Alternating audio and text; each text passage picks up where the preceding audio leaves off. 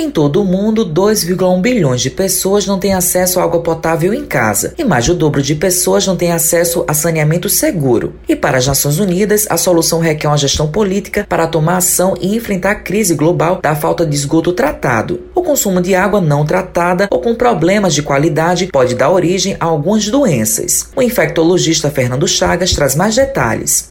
A água contaminada ou a água não tratada, ela pode transmitir uma série de doenças, algumas das quais podem inclusive é, oferecer riscos à vida da pessoa, né? Então doenças como hepatite A, que ela pode se desenvolver até mesmo de uma forma fulminante, doenças como cólera, que é uma, um, pode provocar uma diarreia que pode ser fatal em crianças e idosos. Doenças como a própria leptospirose, por incrível que pareça, né? Doenças como febre tifoide, giardíase, que é um tipo de parasitose, são comuns né, em locais onde não se tem água tratada, onde se consome muitas vezes a, a água contaminada com algum desses micro-organismos.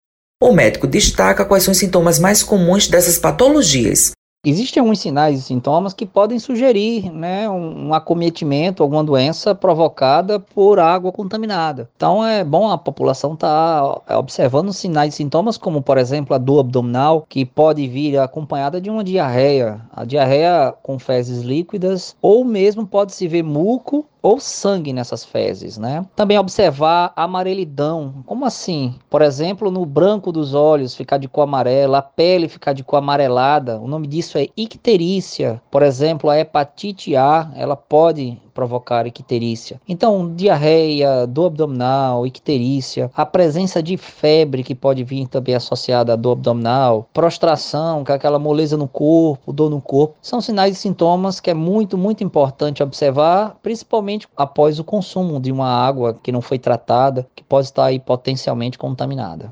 O especialista faz um alerta para a população.